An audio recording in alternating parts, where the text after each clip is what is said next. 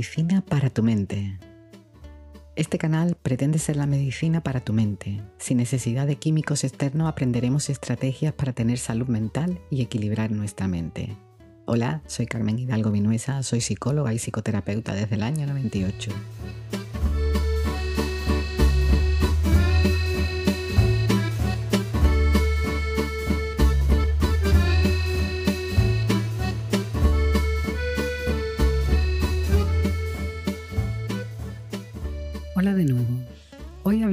De algo que es más que importante y se presta poca atención, nuestro sueño. Hablaremos del sueño y del insomnio y también daré algunas claves que pueden venirte bien. Acompáñame.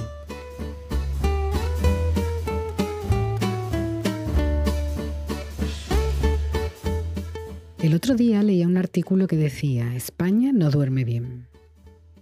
Nuestro país se ha ganado el primer puesto en todo el mundo en el uso de medicamentos para tratar el insomnio. Un título con el que ha destronado a Estados Unidos que llevaba años a la cabeza de esto. La Organización de Consumidores y Usuarios, la OCU, ha denunciado los alarmantes datos sobre el uso de benzodiazepinas. Sitúa a España en el número uno mundial en el consumo de estos psicofármacos, una herramienta terapéutica efectiva pero que no está exenta de efectos secundarios y riesgos de generar dependencia. Por otro lado, en consulta, el otro día veo a un joven que estaba nervioso con los exámenes y su madre me decía, ¿le doy un lorazepam? En casa lo tomamos, el padre y yo, y dormimos muy bien desde que lo tomamos. Hay personas que le pregunto, ¿cómo duerme? Y la respuesta es, bien, llevo años tomando fármacos para ello y va bien, si no, no duermo. También podemos ver en las noticias el resultado de estudios y, dicen que la mayoría de los adultos y muchos niños no duermen las horas necesarias de sueño y se ve normal. Otro tanto de personas tiene algún problema para conciliar el sueño o de desvelo nocturno y los datos dicen que un porcentaje muy alto toma medicación para dormir porque si no, no dormiría. Todo esto de lo que hablo está prácticamente normalizado. ¿Por qué sabiendo la importancia que tiene el sueño para nuestra salud física y emocional no se tiende, no se cuida o no se atiende en condiciones nuestro sueño? Dormir menos de 6 horas te pone en riesgo física y emocionalmente. Los adolescentes necesitan dormir entre 8 y 10 horas cada noche. Los niños en edad escolar necesitan dormir entre 9 y 12 horas. Los niños en edad preescolar entre 10 y 13 contando las siestas. Os voy a contar por qué es tan importante dormir las horas necesarias, para que podamos prestarle la atención que merece. Dormir tiene su función ya demostrada. Atrás quedó eso de no desperdicies tus tiempos de vida durmiendo. Ya sabemos la importancia que tiene y no es un desperdicio. Se sabe que para tener una vida y en condiciones hay que dormir las horas que necesitamos. Dormir lo adecuado tiene beneficio para la salud mental, física y emocional. Es decir, si queremos tener buena salud física, equilibrio emocional y mental, tenemos que dormir bien y las horas suficientes. Dejadme un momentito, permitidme que nos detengamos un momento a explicar todos los beneficios de dormir bien para que veáis esta importancia. En términos de salud mental, el sueño ayuda a que el cerebro funcione de manera adecuada. Mientras dormimos, el cerebro se prepara para el día siguiente y va formando nuevas vías en nuestro cerebro para ayudar en el aprendizaje o en el almacenamiento de la información. Los estudios también muestran que el sueño nocturno de buena calidad mejora el aprendizaje y la capacidad de resolver problemas. El sueño es imprescindible para poder prestar atención, para tomar decisiones, para ser creativos. Tenéis muchos estudios que también nos muestran que la deficiencia de sueño cambia la actividad en algunas partes del cerebro. Si tienes deficiencia de sueño es probable que tengas problemas para tomar decisiones, para resolver problemas, manejar emociones y tus propias conductas o para adaptarte al cambio. Si tenemos deficiencia en sueño, se ha vinculado cada vez más claramente a la depresión, el suicidio y conductas peligrosas.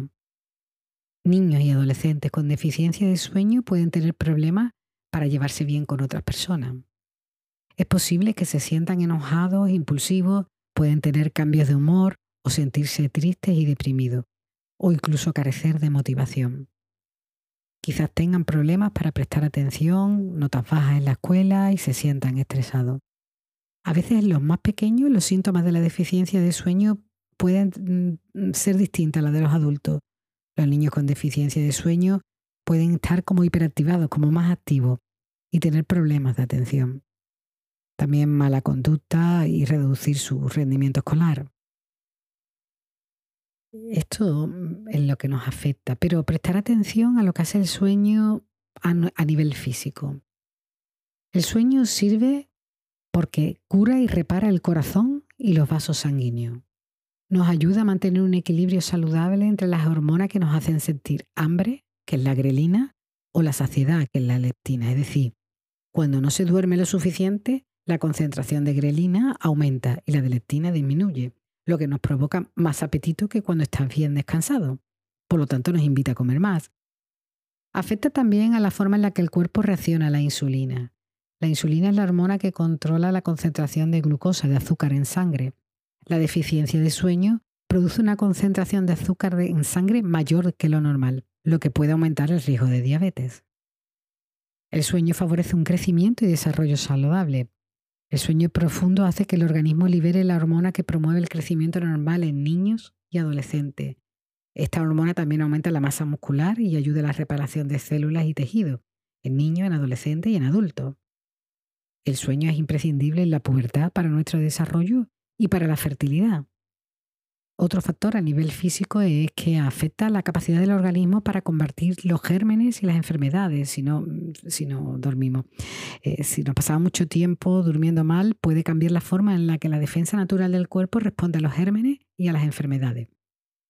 Posiblemente si duermes mal, tu cuerpo va a tener problemas para combatir infecciones habituales aumenta el riesgo de tener problemas de salud si no duermen, que incluye enfermedades cardíacas, presión arterial alta, obesidad y accidente cerebrovascular.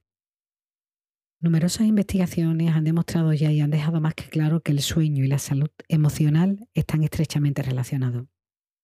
Todos sabemos que una noche de sueño reparador puede mejorar el estado de ánimo, aumentar nuestra energía y mejorar la capacidad para manejar el estrés y las emociones negativas.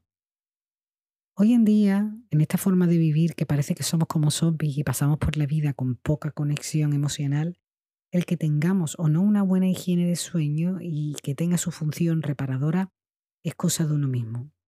Como vengo diciendo en casi todos los episodios, uno tiene que poner conciencia en su vida para lograr el bienestar y darle la importancia adecuada a las cuestiones que tienen que ver con nuestro cuidado y nuestra salud hay muchos, muchos entretenimientos que pueden retrasar nuestra hora de ir a dormir.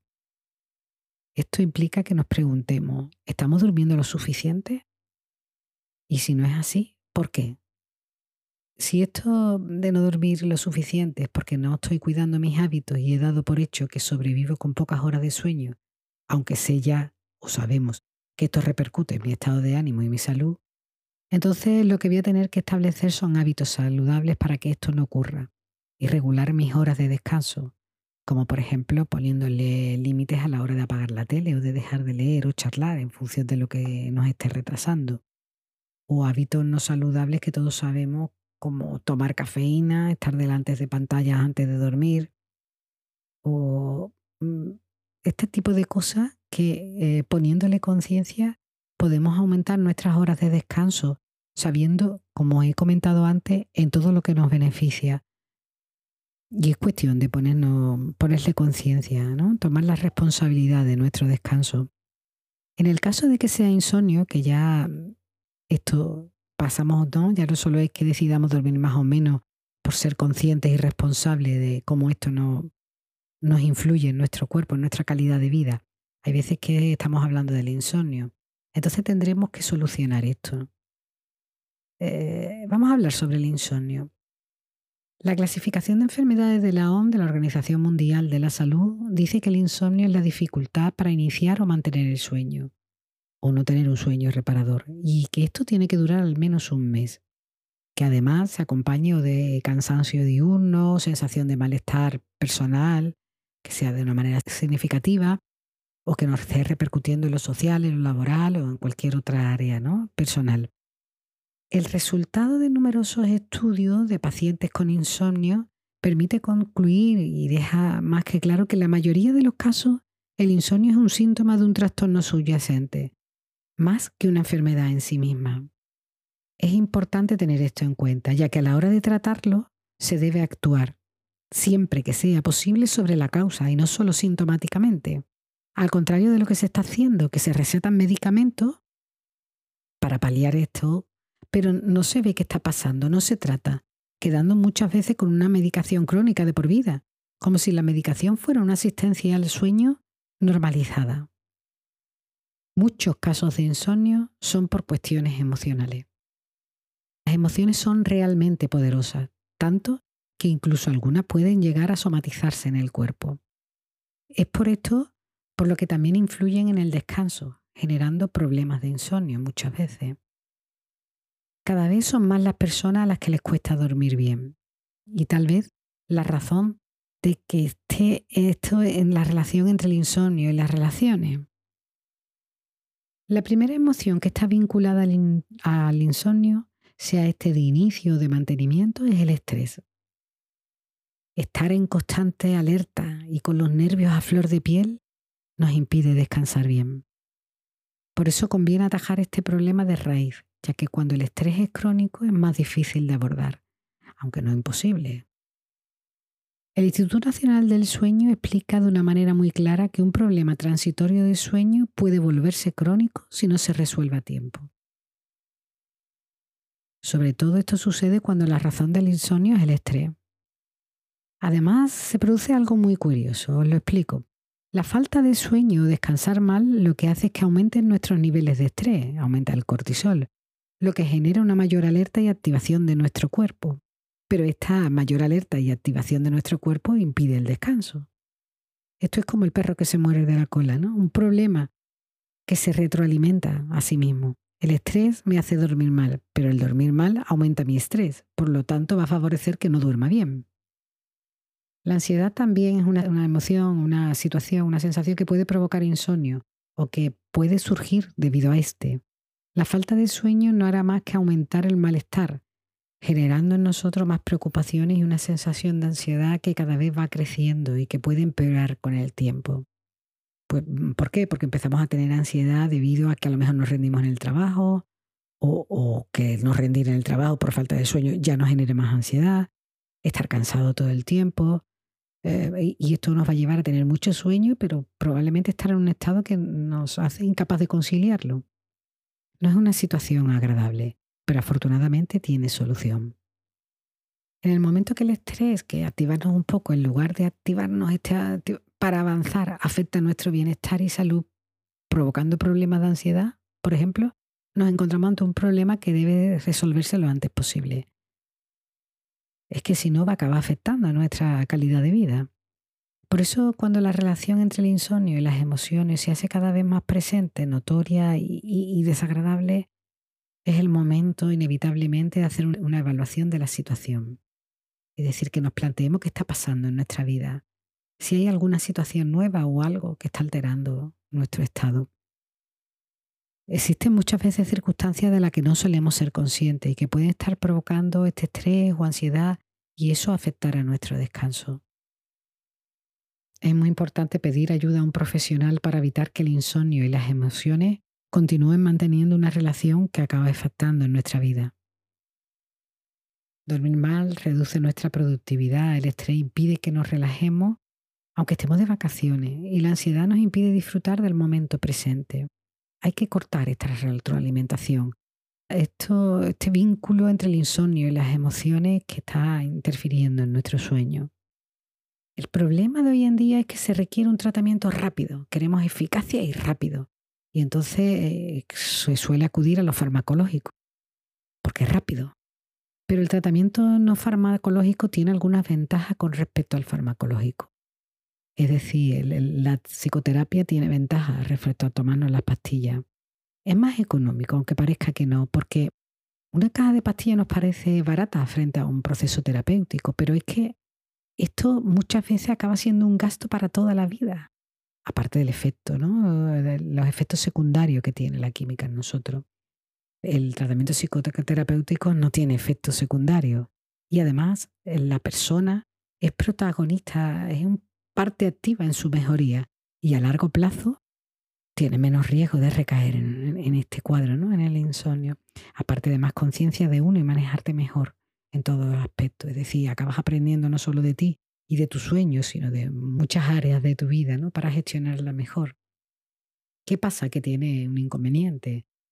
Es más difícil ¿no? llevar a la práctica y requiere más tiempo, cambio en los hábitos de vida y dedicación por parte de uno mismo.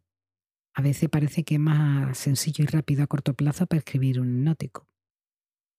Pero bueno, parece que eh, yo entiendo ¿no? que renta mucho más que la persona sea consciente de lo beneficioso que es a largo plazo el cambio en nuestros hábitos y en el manejo de nuestra propia vida.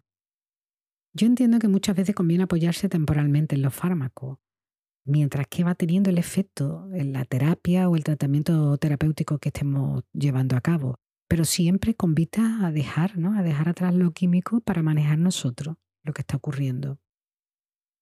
Independientemente del tipo de tratamiento que abordemos, en todos los casos de insomnio son muy útiles las llamadas medidas de higiene del sueño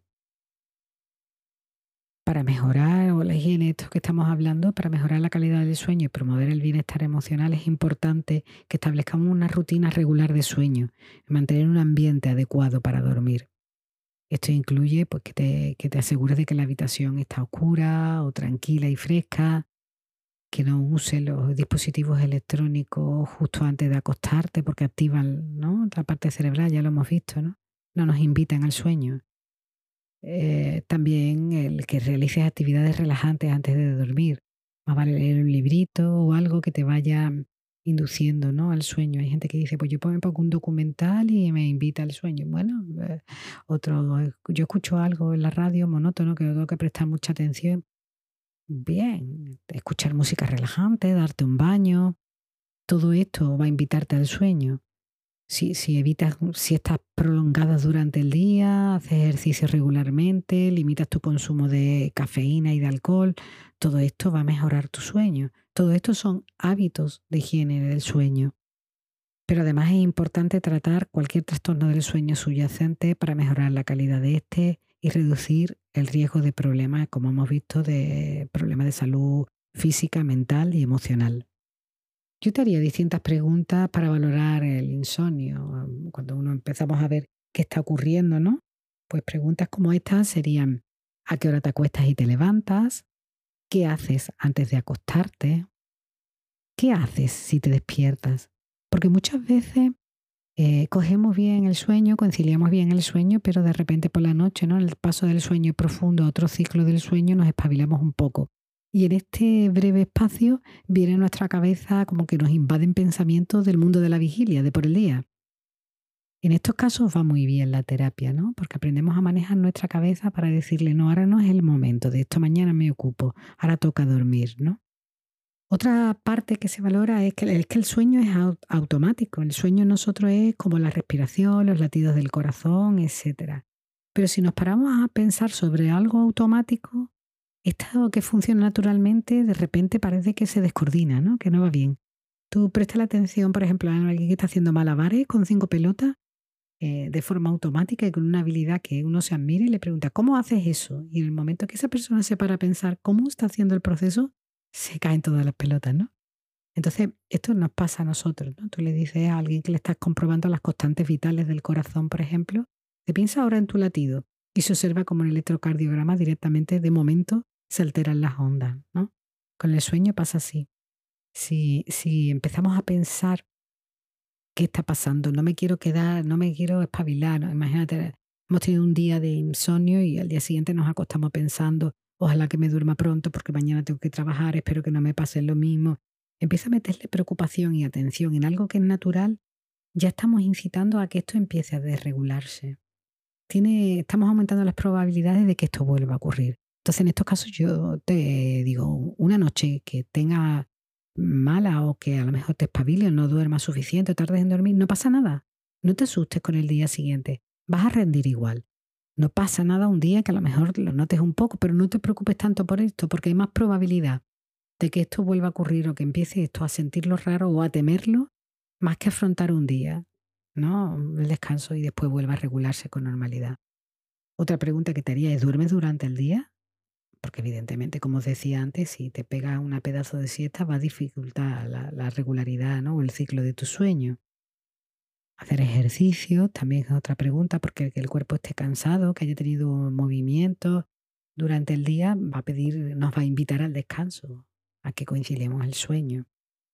Resumiendo, el sueño juega un papel importante en la salud emocional y en nuestro bienestar, como ya hemos dicho, por lo que debemos darle la importancia que se merece para así poder gestionar el estado de ánimo, aumentar nuestra energía y mejorar nuestra capacidad de manejar el estrés y las emociones negativas.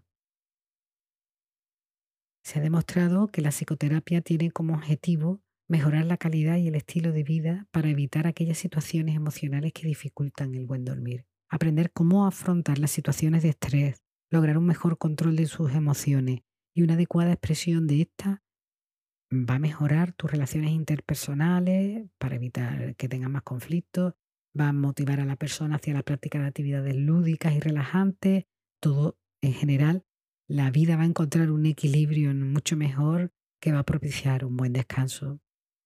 Yo te pregunto, ¿cómo duermes? ¿Cuáles son tus hábitos de sueño? Ocúpate de tu sueño. Ocúpate de una vida sana, de un cuerpo saludable, de un equilibrio emocional. Para eso tienes que ponerle conciencia a cómo estás durmiendo, a cuántas horas y a qué haces, ¿no? Con este ciclo de sueño. Si tienes hijos, lo mismo te digo, ¿no? ¿Cuánto están durmiendo? ¿Cómo estás invitándolos al sueño? ¿Cuáles son sus ciclos de siestas o actividad diario? Os invito a la conciencia también de nuestro sueño para mejorar nuestra calidad de vida, nuestra forma de estar emocionalmente en la vida. Colgaré próximamente alguna relajación que te ayude a dormir por si quieres crear hábito. Hasta aquí nuestro episodio de hoy. Espero volveros a ver pronto. Si tenéis algún otro tema de interés, puedes dejarlo en el espacio que dejo al final del episodio o comentarios. Como siempre, gracias por escucharme. Os espero.